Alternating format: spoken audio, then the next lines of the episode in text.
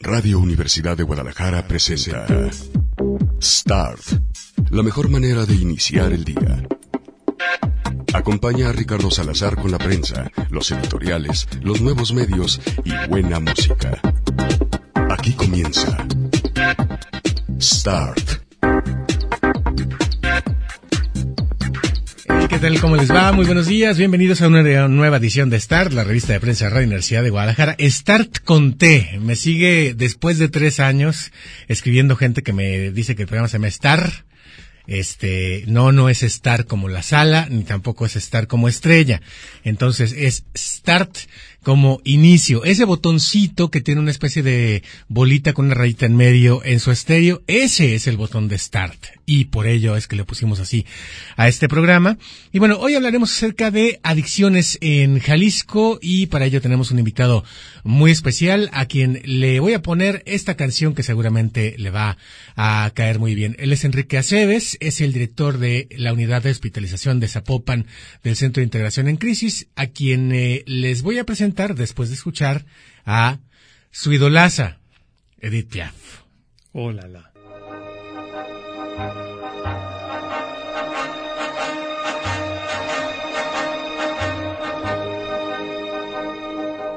Non, rien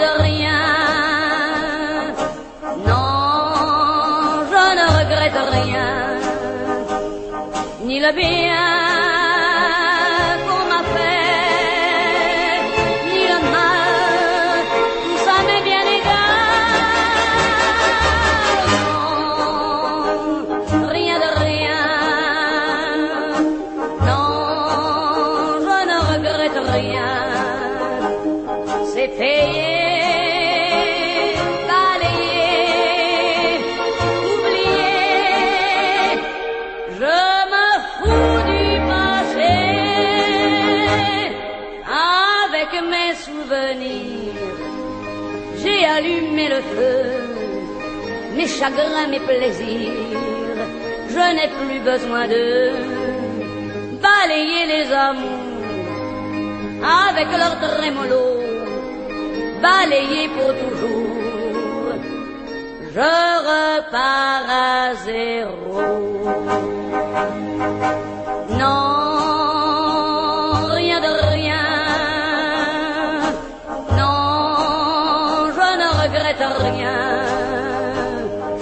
Ni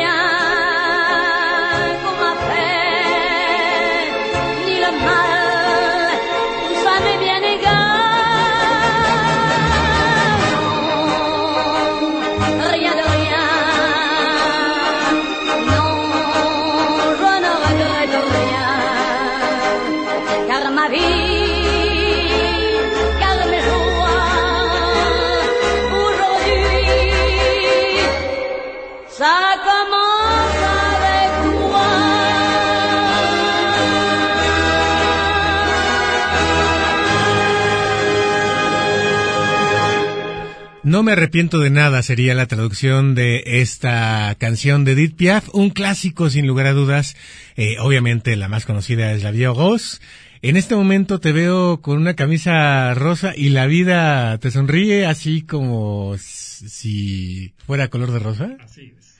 Bueno, ya tenemos eh, aquí al maestro Enrique Aceves. Perdón, te preguntaba otra vez, es que no sé alcanzó a escuchar. Eh, ¿Tu vida es color de rosa? Sí, Sí, la verdad es que estoy muy contento, muy satisfecho. Eh, estoy por cumplir 60 años en, en eh, dos días más. Te ves como de 58, ¿eh? qué, qué bárbaro. y cuánta diferencia. Ni siquiera 10 años menos. No. Pero bueno, sí, te digo, estoy a punto de, de entrar a la tercera edad. Y a, a, a ¿qué? Al programa de 60 y más de AMLO. Exacto, exacto. Qué bien. Pero bueno, este con muy con mucha satisfacción de muchas cosas que, he podido lograr a lo largo de, de, mi vida. Eh, sí definitivamente igual como como la canción que acabamos de escuchar eh, pues hay cosas que a lo mejor te hacen pensar en la vida si estuvo bien si no pero creo que definitivamente no me arrepiento de nada Tan es así que lo traigo muy grabado en, en mi piel esa frase de no, no arrepentirme de nada. Bueno, me la grabé en francés además. Este, pero sí es en ese sentido de que estoy muy agradecido con la vida, con todo lo que me ha podido y permitido vivir. de, tengo dos hijos maravillosos que de repente me hacen batallar y me hacen este sacar más canas de las que ya tengo, pero este soy soy muy feliz. Tengo una pareja que me ama y, a quien amo profundamente. Este, en fin, muchas cosas que mis padres que aún viven, eh, en fin, y concluyendo una fase muy importante de mi vida que es el trabajo en adicciones. Estoy por, por eh, salir eh, de la institución por la que he trabajado durante 31 años, los últimos 31 años de mi vida, ser un poquito más de la mitad de lo que llevo. Este, y la verdad muy contento, muy, muy satisfecho con, con lo que viví, logré, aprendí y sobre todo, eh, pues como le dije a, a, nuestra directora general, la maestra Carmen Fernández, eh, soy lo que soy gracias a centros. Me formé profesionalmente en centros, eh, me eh, hice de, de, un nombre, de un prestigio y todo, gracias a esta institución. Y pues eh, no me queda más que estar muy agradecido con, con, con, esta institución, que por cierto está cumpliendo 50 años. 50 años este año. Y bueno, pues dije antes de presentar la canción que era el Centro de Integración en Crisis. No, es que uno llega en crisis, pero no. es, el, el nombre correcto es Centros de Integración Juvenil. Hace. Que es, eso es lo importante. Es una asociación civil que tiene un patronato, pero que sin embargo se crea, a ver cómo, por las damas de sociedad en tiempos del PRI que perseguía marihuanos. Fíjate. Hace 50 años. Sí, sí, sí, fue exactamente el grupo de damas publicistas de México, que encabezados por la señora Kena Moreno, fundan esta institución en 1969. Obviamente el problema de las adicciones en aquel entonces era muy incipiente, era un, pues los marihuanos de Avándaro, Valle de Bravo y de ese tipo de cosas. Este, Exacto, si acaso algún hongo, algún este, ¿cómo se llama esto? los LSD, los ácidos, en fin. Sí, pero era muy, muy, muy, muy eh, esporádico el, el problema, aunque bueno, ya había quien lo estaba viviendo, ¿no? No había absolutamente nada de, de, trabajo en esa materia aquí en México. Ellas abren el, el primer centro, eh, incluso eh, platicado por la misma señora Kena Moreno, eh, van a una reunión con un periódico en mano donde el secretario de salud de aquel entonces, en el, en el gobierno de Echeverría, había dicho que en México no había problema de, de adicciones y pues ellas hacen una cita con el presidente, creo que precisamente para eh, invitarlo, ellas tenían un programa en, de televisión que se llamaba este, diez mujeres y un hombre, donde invitaban siempre a un funcionario o alguna cosa así, y en esa ocasión iban a entrevistar al presidente, y pues ella abre el periódico y le dice, oiga, señor presidente, esto no es cierto. Claro que sí hay este problemas de adicciones en México, nosotros tenemos un centro, abrimos un centro y estamos trabajando ya en él. Eh, creo que el centro estaba en la colonia del Valle, el primer centro que se había abierto, y entonces eh, él les dice, a ver, quiero ir a conocerlo, quiero ir a verlo. Y fue cuando eh, había, además, dice la señora Kena, que había una manifestación de vecinos porque no las querían ahí. Claro, se dieron cuenta de que ya había marihuana sí, nombre, ¿no? ¿no? No, aquí no, váyanse a otro lado. Y bueno, es cuando empieza a, a ofrecer cierto apoyo que se consolida hasta 1982, un apoyo federal.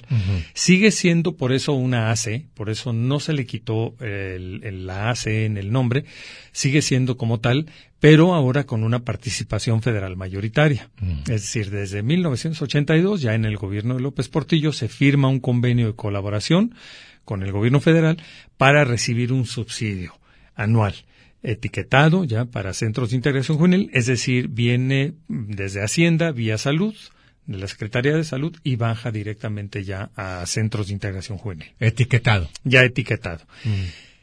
Mm, prácticamente el, ¿qué te diré? El 90%, 85% de, de ese presupuesto viene a cubrir la nómina, lo que le llaman comúnmente el capítulo 1000. Es decir, todos los que trabajamos en centros eh, somos empleados eh, federales, es decir, somos servidores públicos pagados por el gobierno federal a través de, este subsidio.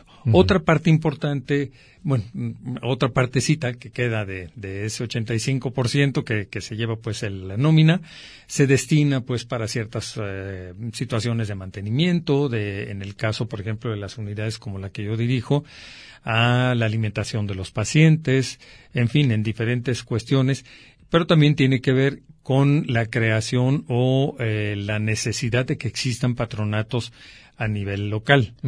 En el caso de Jalisco tenemos eh, patronato aquí en zona metropolitana de Guadalajara, hay otro patronato en Puerto Vallarta y otro patronato en eh, Zapotlán el Grande, en Ciudad Guzmán. ¿Que el patronato que es como una junta directiva para tomar decisiones o es un asunto que le pone lana? No, es más bien una, un grupo de personas con eh, cierto nivel de gestión que puede hacer que lleguen los recursos prácticamente no de su bolsa. Eso es lo que no, no queremos, que alguien sienta como que chin, me invitaron a participar, pero para que yo esté inyectándole de mi dinero, ni mucho menos, sino más bien gente que tenga muy buena relación con autoridades, con empresarios, en fin, y de alguna u otra manera esté haciendo llegar recursos a, a los centros que en su eh, localidad estén establecidos, como es el caso, por ejemplo, del de aquí de, de zona metropolitana, que se llama Patronato Jalisco, y tiene los seis centros, incluyendo la unidad de tu servidor, la que dirige tu servidor, seis centros que están ubicados aquí en zona metropolitana de Guadalajara, y tiene eh, otro, te decía, allá en Puerto Vallarta, con gente de, de, la localidad, y otro con gente de, de Ciudad Guzmán. Ellos se encargan de andar buscando, la mayoría, bueno, pues tienen muy buenas relaciones políticas, es decir, con la persona que esté, este, o los gobiernos este, que están al frente en estos momentos, pues son personas que nos pueden en un momento dado ayudar, porque por decirte algo, todos nuestros terrenos en donde están ubicadas nuestras unidades, sobre todo, por ejemplo, aquí los de zona metropolitana, o son propiedades de los ayuntamientos en donde estamos, o eh, y que están cedidos en comodato, o que estamos en trámite para ceder incluso el, el terreno o el inmueble, en su caso, eh, para eh, que el patronato, bueno, se haga cargo definitivamente de los mismos, ¿no? Entonces, sí hay mucho apoyo, tenemos mucho, mucho apoyo de, de, de muchas eh, partes, incluyo también a el eh, fuerte apoyo que recibimos de empresarios, eh, o de otras asociaciones en donde, eh, por ejemplo, a mí me hablan de Vivac, oye, te hace bien un saco de azúcar, uno de frijol y una que sí, claro, bienvenido, ¿no? Claro que sí, aunque sí tenemos una parte muy importante asegurada para la alimentación de, de, de las personas que están internadas con nosotros, pues de todas maneras no está por demás, ¿verdad? Algo que, que, pueda venir de la comunidad. Claro. Y bueno, hablando de la comunidad, también de decir que, eh, por una parte, este es un tratamiento que se paga, pero se paga de acuerdo a un estudio socioeconómico de las familias, de manera que puede haber alguien que termine pagando un poquito más, un poquito menos, pero que parte del tratamiento lo cubre justamente por ser un asunto que tiene que ver con la salud a nivel federal, el Instituto Mexicano del Seguro Social. Sí, por ejemplo, todos los pacientes que vengan canalizados por su médico familiar del IMSS o el médico familiar del ISTE, en estos momentos con ambas instituciones, ellos se encargan de pagar este el tratamiento del, del paciente casi generalmente los primeros 22 días de incapacidad. O sea, aparte de que le dan incapacidad a la persona por el tiempo que va a estar con nosotros, también los primeros 22 días los pagan ellos. Es decir, la persona no se tiene que preocupar para nada de, del pago, en fin. Como tú bien lo apuntas, tenemos uh, un área de trabajo social que quienes se encargan de hacer un estudio socioeconómico a las, a las personas que están aspirando a entrar pero qué te diré, este, aproximadamente la gente nos paga entre 120 y 150 diarios por hospitalización, en el caso de, de la unidad como la que yo dirijo. En los otros centros es aproximadamente 70 pesos la consulta especializada. Acá también qué bueno que, que, que tenemos esta oportunidad de aclarar. Mucha gente cree que el Centro de Integración Juvenil es un grupo de exadictos ayudando exadictos o cosas de, o adictos, perdón. Este, no, este es un modelo profesional. En México, la norma oficial mexicana eh, autoriza tres modalidades de, de tratamiento. Una es los grupos de ayuda mutua, que mejor se les conoce como anexos. Otros son los mixtos, es decir, también ahora denominados comunidades terapéuticas, en donde hay eh, exadictos, que son los que crean fundamentalmente esto, este tipo de centros, pero que se hacen eh, ayudar por parte de profesionales, ¿no? Ya tienen un médico, ya tienen un psicólogo, en fin. Y el otro, que es el que nosotros manejamos, es el modelo 100% médico. Tenemos algunas características de comunidad terapéutica, como es la asamblea, en fin, algunos detalles que cada vez estamos tratando de rescatar más, pero efectivamente nuestro modelo es médico.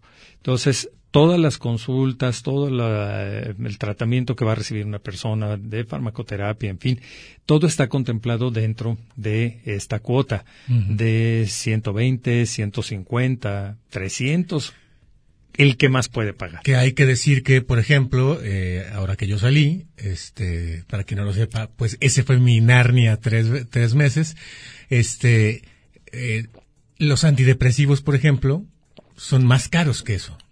Exacto. O sea, yo salí con una receta, eh, evidentemente estoy bajo supervisión tanto psiquiátrica como psicológica, pero a la hora en que yo llego a Farmacia Guadalajara y le digo, me da este, este antidepresivo y me dijeron el precio y dije, ¡Ah! pero si toda la clínica no me costó eso. Exacto, claro. Y, y, son pastillas que te dan ahí, quiero decir. Sí, sí, sí. Y, y hace no mucho, mm, más o menos como menos de un año, eh, Oficina Central nos pidió hacer un ejercicio para mm, ver el costo real de eh, un paciente por día de hospitalización. Obviamente, pues teníamos que meter los gastos de luz, agua, en fin, eh, sueldos, la alimentación, todo, todo, todo. Y sacamos entre la administradora y tu servidor un aproximado entre 850 y 1.200 pesos por día de hospitalización. Nadie los paga. Sí, ¿no? Nadie, nadie los puede pagar. Otro de, los, de las grandes diferencias también es que el cupo con nosotros es limitado. Tenemos solamente 30 pacientes. A veces, así porque me tocan el corazón de pollo que tengo, nos vamos a 32, 33 pacientes, pero luego, luego me llaman la administradora y los cocineros para decirme, ya no nos alcanza la comida para todos y eso tú te diste cuenta que es comida de calidad, no es así eh, gourmet, ni mucho menos. Bueno, a veces en, las cantidades parece, no, se crean. Pero, pues es comida, este, diferenciadita, no es lo mismo en la mañana, en la mediodía, en la noche, y aparte dos colaciones que se dan en el intermedio de, de la mañana y de la tarde. En fin, procuramos, este, hacer algo, eh, muy digno para quien está con nosotros, porque eso es lo que nos interesa, que la persona se desmarque del asunto de, de lo indigno. Hace rato, este, y le voy a hacer publicidad también, ayer me fui con mis hijos, como si fueran niños, como hace 20 años, nos fuimos a ver Toy Story, 4 qué maravilla, ¿eh? Pero yo todo lo ligo así a lo mejor todavía con, con esta tu así de, de, mi chamba y todo, ¿no? Por eso te decía que pues le debo mi vida y mi vida profesional también a, a, esta institución. Y bueno, este, no quiero eh, comentarles el final, pero bueno, en la película se trata de... Spoiler alert, al final se muere Andy. Eh, no, de esta, este, una niña que para no sentirse sola en su primer día de escuela, pues hace con basura una, que es un tenedor desechable, un limpiapipas y un palito de paleta, hace un muñequito. Y para ella era muy importante. Y el, y el, muñeco, pues no se sentía como tal y él se sentía basura, ¿no? Entonces, él decía basura, basura, y se, se lanza al bote de la basura y ahora Goody es el que lo anda sacando y rescatando para que tenga un sentido, este, tanto para él, su vida de él, que ya no es un juguete predilecto, pero también este para proteger a, a, su niña, que, que, es su dueña, como quien dice, ¿no? Que la niña creó ese juguete y para ella era muy importante y muy significativo. Entonces, digo, ah, les decía a los muchachos en la asamblea, a los pacientes, ayer me acordé mucho de ustedes en la película, digo, porque muchos de ustedes así se sienten, como una basura. claro. Y están lanzándose y lanzándose y lanzándose al bote de la basura de cada ratito, este, porque creen que esos son. Y, y nosotros sintiéndonos al Woody, así me sentía, jalándolos y decirle, no, no eres basura, eres un juguete. Y decirles, eres un ser humano y como tal tienes que vivirte. Entonces, este, te digo, yo creo que es una de las, de las cosas que nos toca mucho trabajar ahí, la dignidad, el rescatar a la persona y no con otro tipo de prácticas que hacen en otros lugares de sobajarlos, de este ego reducirlos, como según eso le llaman. No, nosotros no vamos con, con eso, ¿no? Sí, y eso de terapia ego-reductiva significa ponerte de rodillas y golpearte. Exacto, en castigo, algunos casos, sí, ¿no? Sí, sí. O forzarte o encerrarte o dejarte sin comer con castigos como si fueras un niño chiquito. Este, y en realidad lo que crea es eh, rencor. Yo he estado en el otro modelo, eh, estuve también hace cosa de año y medio, eh, en el modelo que está muy basado en Alcohólicos Anónimos que a mí francamente no me, me dio resultado porque yo no creo en las religiones. Y en muchos sentidos yo sentía que era una religión. Porque no podías leer otra cosa, o sea, eran solamente los cuatro libros de Alcohólicos Anónimos y estar repitiendo los doce pasos y que tu vida se base en los doce pasos. Que está bien, pero pues no ¿Y, y qué tal si yo digo las o hago las mismas cosas pero con otras palabras no entonces en, en su momento yo cometí el error eh, ya lo he contado públicamente creo de dejar el tratamiento psiquiátrico por mi cuenta porque dije mira qué chistoso. En realidad dejaste las drogas ilegales y estás tomando drogas legales pero igual sigues drogado no aunque claro ya después este me di cuenta de que eh, es tiene que ser bajo alguna supervisión psiquiátrica. Exacto, sí. y que el psiquiatra te diga este pues cómo va esa esa el resultado eh, si si es el esperado o no. Bueno total de que acá justamente lo que me llamó mucho la atención es como decías el aspecto médico el aspecto del respeto el aspecto del rescate de la dignidad. Pero una cosa que es muy importante es que el equipo profesional que tienes te va a llevar no a eh, abstenerte o a convencerte en tu mente de no me debo de drogar, sino al fondo de lo que en tu vida te llevó a drogarte así, Así es. a castigarte así, para volver al asunto de lo que decías de yo me siento basura, ¿por qué me siento basura? ¿no? Exacto. O sea, hay terapias tanto de grupo como con, con familias, eh, a nivel eh, individual, es decir, con tu propia familia, eh, terapia propia y otro tipo de actividades que sí hacen que a uno le caigan muchos veintes, en lugar de estar repitiendo pasa número uno, pasa número dos, pasa número tres, pasa número cuatro. Cada quien su modelo y cada quien le funciona lo que le funciona. Sí. Pero sí creo que en este caso el hecho de tener el apoyo tanto de psiquiatras como de psicólogos, que todo el tiempo están tratando de hacer que te caigan veintes, eh, te cambia la perspectiva. Sí, sí, yo creo que una de las cosas que, que insistimos mucho es cada una de las actividades que están diseñadas de lunes a viernes y sábados y domingos incluyendo este desde las siete, bueno, diez para las siete que nos Exacto. levantamos hasta las Con 10 de- horrible que buena, maldito.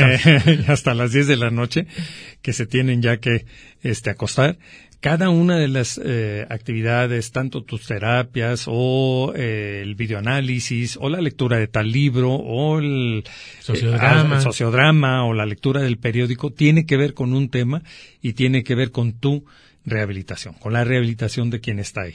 O sea, les digo, esto no es este como en los congresos que nos presentan ahí eh, a la misma hora hay cinco pláticas y China, cuál me voy, cuál me interesa más.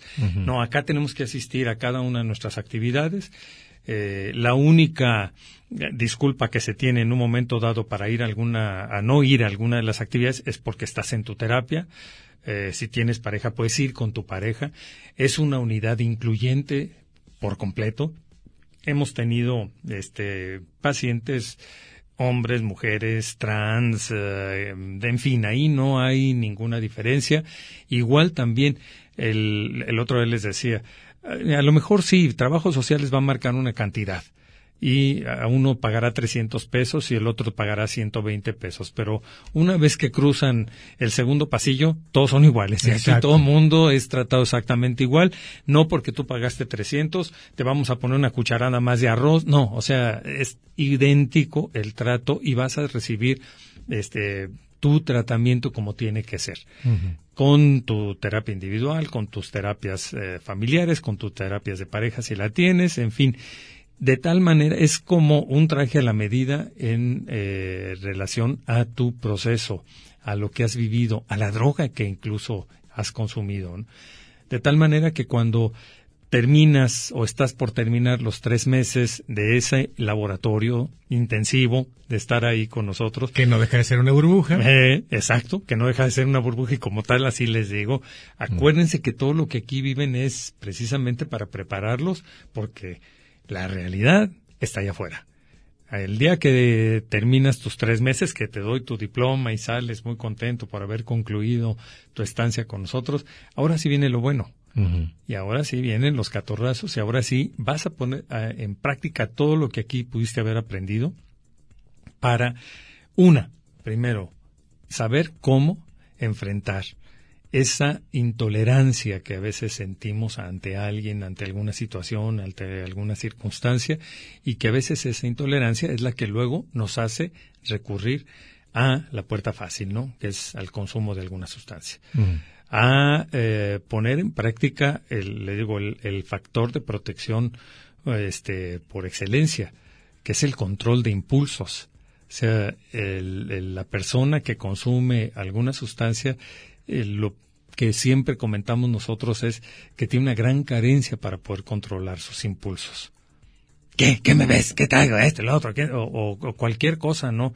Este, se convierten como muy agresivos con, con quienes los rodean o no soportan absolutamente nada, ni una llamada de atención, en fin, mil cosas, ¿no? Y ahí se pone en práctica todo eso, porque son 30 más nosotros, el equipo médico técnico, y de repente le digo, a ver, es que aquí están viviendo. Esta es su casa por tres meses. Y aquí tienes que soportar quién huele a qué, quién esto, quién lo otro. Aquí tienes que incluso poner en juego una frase que escuchaba yo mucho cuando estaba en la facultad, eh, este, en, una modalidad terapéutica que se llama Gestalt, que me decía, ¿qué tienes tú de mí que me caes tan mal? Exacto es que te está reflejando algo. Ese que no soportas y todo eso, a lo mejor es un espejo para ti que te está diciendo esto que, que, te, que te estoy mostrando yo, es lo que tú haces también en, en tu vida diaria. Sí, la verdad es que es bien interesante también la parte en la que uno aprende de los demás pacientes. Sí. Y de cómo los demás pacientes tienen eh, aparentemente una vida completamente distinta a la tuya y sin embargo eh, te hacen un efecto espejo bárbaro. Muy, muy fuerte. Incluso, por ejemplo, me ha tocado, bueno, tú sabes, eh, atendemos a personas que tienen problemas de adicción a sustancias, pero también a personas que tienen problemas con el juego, ¿no? Ludópatas y me han dicho algunos de ellos, oiga, pero yo creo que yo no debería estar aquí, yo no consumo nada, lo mío nomás es la jugada y todo eso. Eh, te, vas a dar cuenta, eso generalmente lo dicen al principio, cuando empiezan a escuchar que el que se inyectaba no sé qué cosa, el que olía no sé qué, el que, en fin, todas las sustancias. No, pues no, yo eso no lo hacía yo lo único era, pues aposté mi casa, aposté a mi esposa, aposté a mis hijos, no sé. Pero no, yo ese tipo de problema tan grave como el que ellos presentan, no, espérate, date la oportunidad y te vas a dar cuenta cómo hay una similitud muy grande en tu, en tu adicción al juego como la adicción a la heroína de fulano o la adicción al tonsol o la adicción al al PCP o a no sé cuántas cosas que, que ahora hay, ¿no? Entonces, eh, sí, yo creo que es una de las cuestiones que también mucho tiene que ver el apoyo eh, y la retroalimentación que el otro, ese, esa figura, este, que algo te está significando como compañero de tu estancia y todo eso.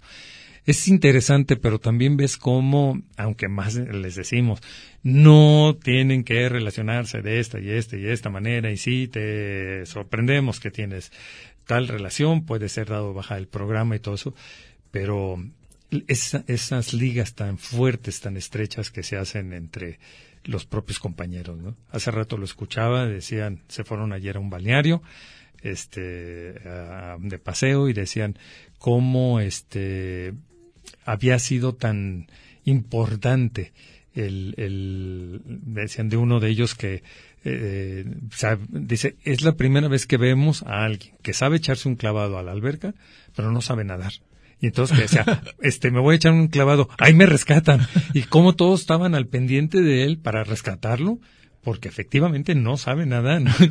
¿Cómo se, y todos dice, pero fue una, una relación padrísima la que se dio ahí en, en, el balneario San José, que le doy las gracias a la dueña que nos permite llevarlos sin que nos cobre nada, sí, sí, sí. este, y que, bueno, es eh, muy padre la, la convivencia que también ahí se da, y que ayuda mucho al otro.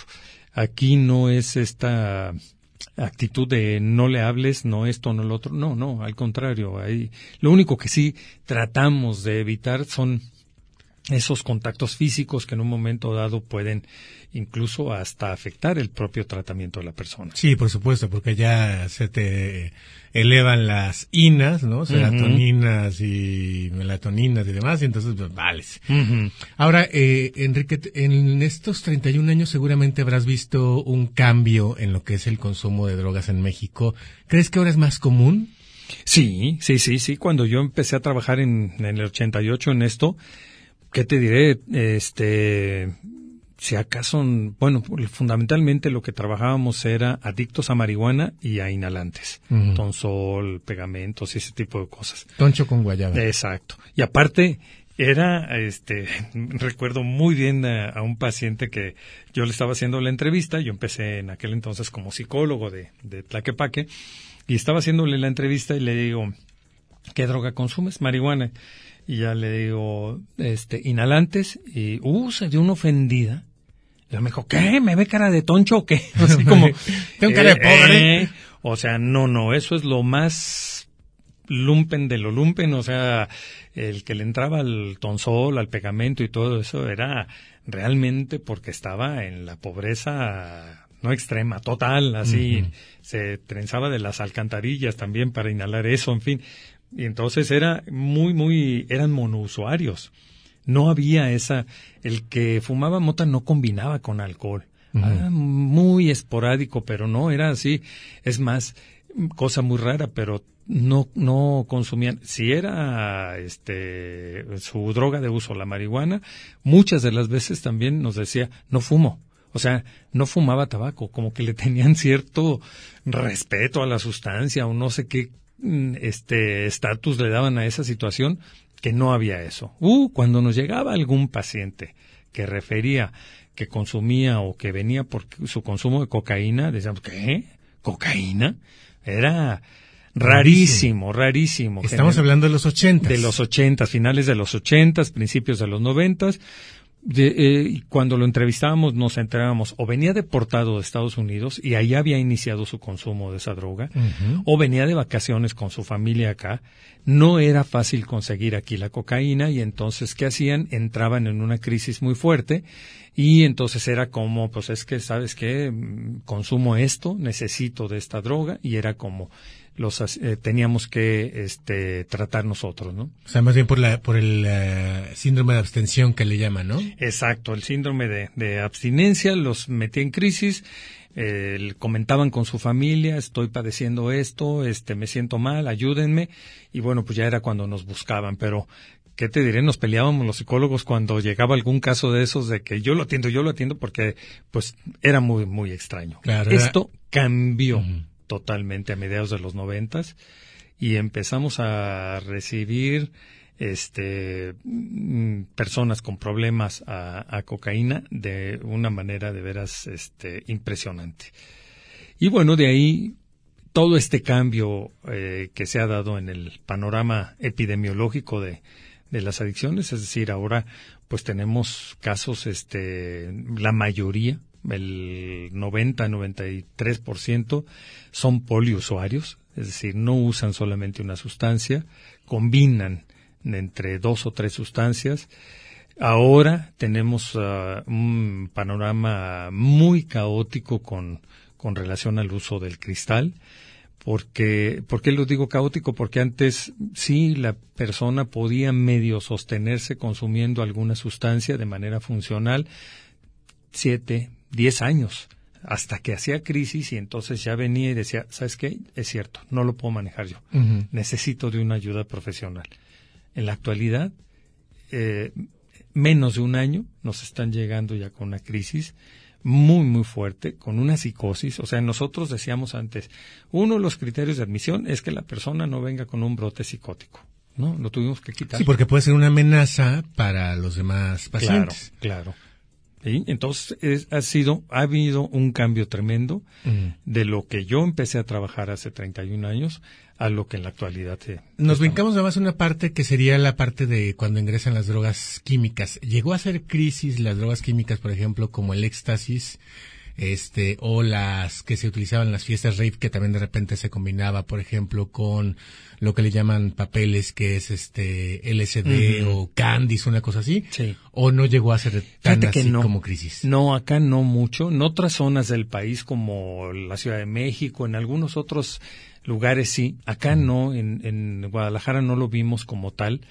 Lo que sí estamos viviendo como crisis es este consumo este ni siquiera las tachas no era algo muy que dijeras este esta persona esta chica viene por un problema de consumo de tachas. No no no era muy te digo el éxtasis que bueno aquí el sustituto del éxtasis por lo caro que era pues fueron las metanfetaminas las inventadas tachas y todo eso que ahora se transformó en el cristal y que ese sí ese sí nos está haciendo una crisis muy muy fuerte. Qué tanto porcentaje de los pacientes que te caen serían por cristal o que incluyen cristal, porque como decías, sí, son, poliusuarios, Pero yo me atrevería así a decirte que ahorita, los 30 que tengo, el 95% de ellos han, sí, referido el consumo de cristal. Wow. Recuerdo una frase que me dijo un paciente del SAUS una vez. Este, me dijo, no, maestro, en el SAUS este, y un saludo a todos los que nos escuchan en aquella hermana República del South.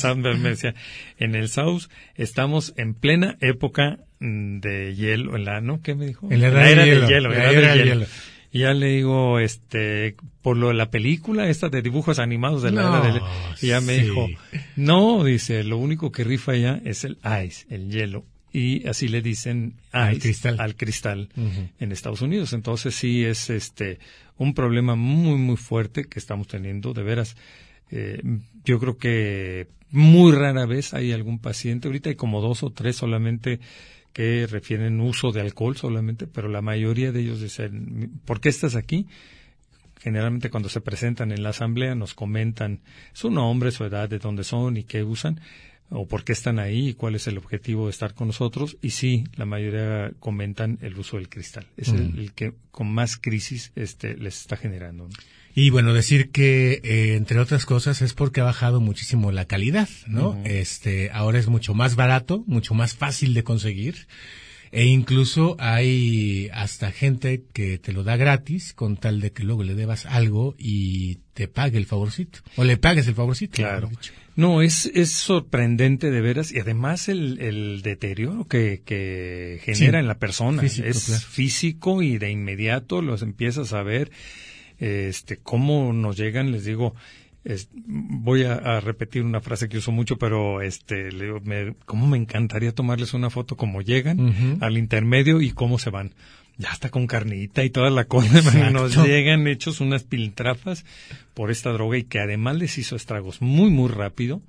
Desafortunadamente también a veces eh, tiene difusión, a veces entre las chicas, entre algunos de los muchachos y eso, de que para adelgazar rápido no hay como el cristal y empiezan a consumirlo. Tú tuviste un compañero que, que su pareja casi casi lo obligó a que consumiera cristal para poder adelgazar porque sentía que era demasiado gordo, ¿no? Entonces muchas de las veces se van con eso de que, pues con esto adelgazo rápido, todo en, en, las mujeres puede ser esto más frecuente y empiezan a consumir este tipo de cosas. También está muy ligada al asunto sexual este, por también dentro de las eh, combinaciones que, que, hacen, me decía un paciente que le estaban mezclando también yumbina, esta famosa Este, Sí, que desde la secundaria de- es famosa para muchos de nosotros, Ajá. que a quien se la da se pone caliente porque se pone caliente, ¿no? y que es un medicamento veterinario eh, que se usa fundamentalmente para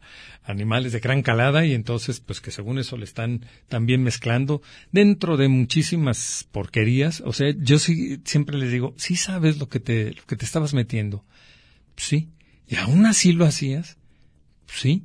Porque además es sumamente adictivo, muy Exacto, rápido los exacto. atrapa.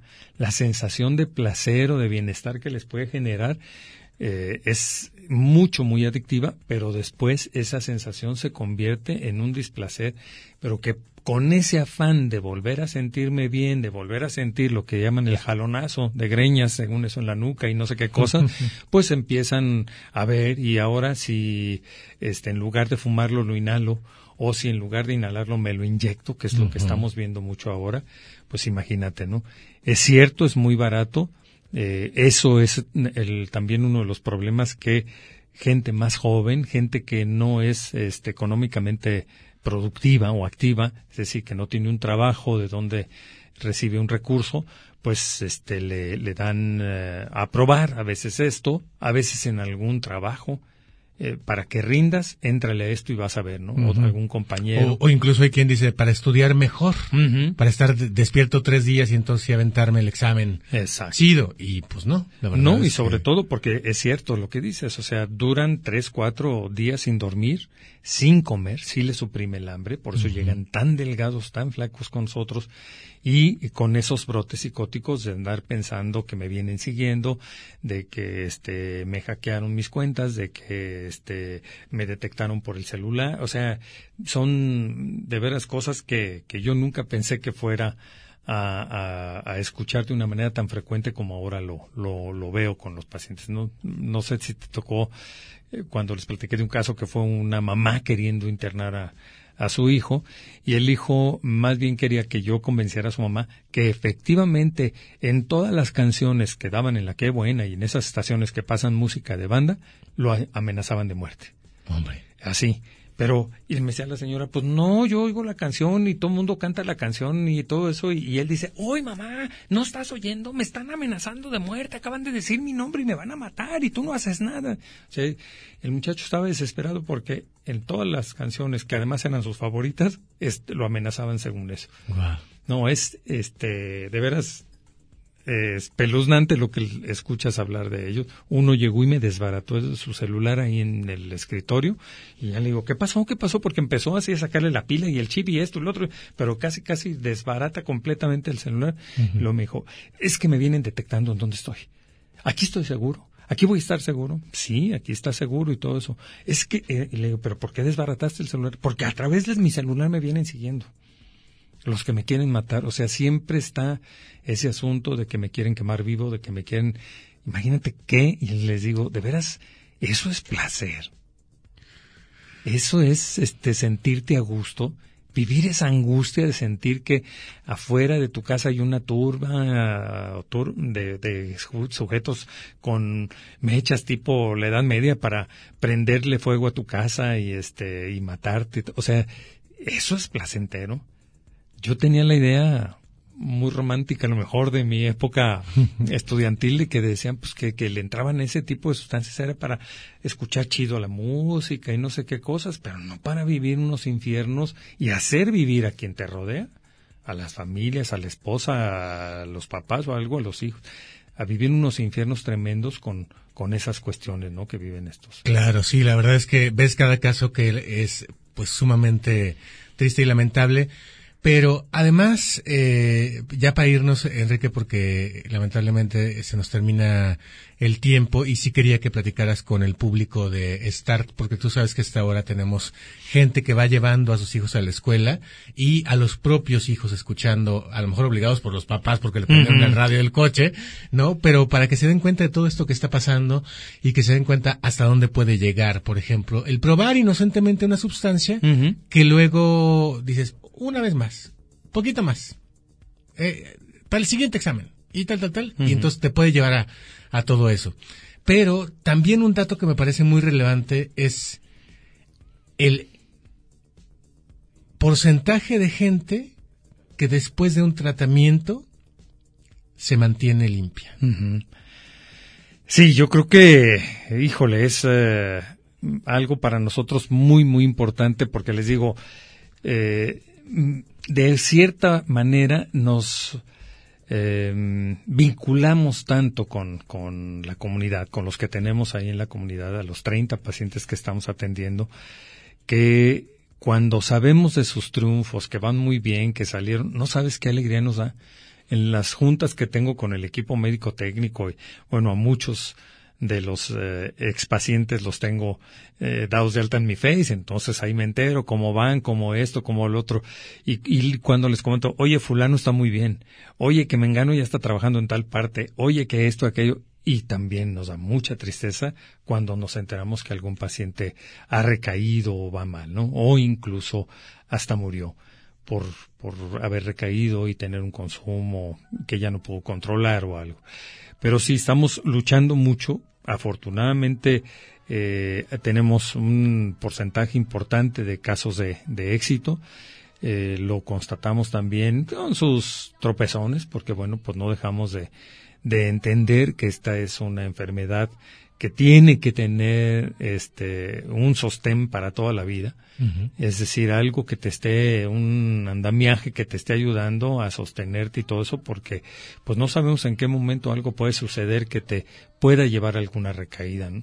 Pero las reuniones de los viernes de expacientes, de la nueva red, en fin, diferentes alternativas en donde pues estamos constatando eh, que andamos por arriba del, del 60-65% de eh, pacientes, yo no le diría de éxito en el tratamiento, sino de pacientes que están luchando de una manera muy consciente ahora y muy, muy, muy fuerte por eh, rescatar su dignidad, como hace rato lo deseamos, de entender que son seres humanos, que no son basura y que, cuando menos, para nosotros sí tienen un significado muy especial.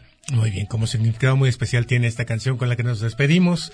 Escúchala, Enrique, también es de Edith Piaf y con esto te decimos muchas gracias y feliz jubilación, feliz vida color de rosa a partir de ahora. Muy bien, muchísimas gracias y de veras me voy con la frente muy en alto y muy satisfecho por, sobre todo por todo lo que pude haber vivido este año al frente de, de la unidad de hospitalización. Gracias Ricardo por haber sido parte de, Uy, de esa parte tan importante de mi vida. No, pues al contrario, Enrique, gracias por estar ahí. Y gracias por estar ahí. Hasta la próxima que se enseña la informativa. Et je crie de douleur, de fureur et de rage et je pleure. Et traîné par la foule qui s'élance et qui danse une folle farandole, je suis emporté au loin. Et je crispe mes poings maudissant la foule qui me vole, l'homme qu'elle m'avait donné que je n'ai jamais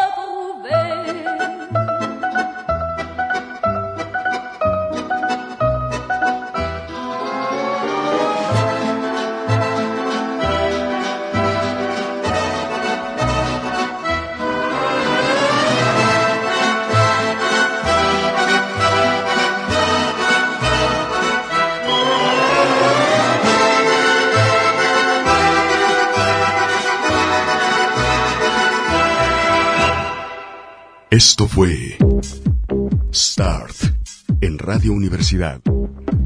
La mejor manera de iniciar el día, con la prensa, los editoriales, los nuevos medios y buena música.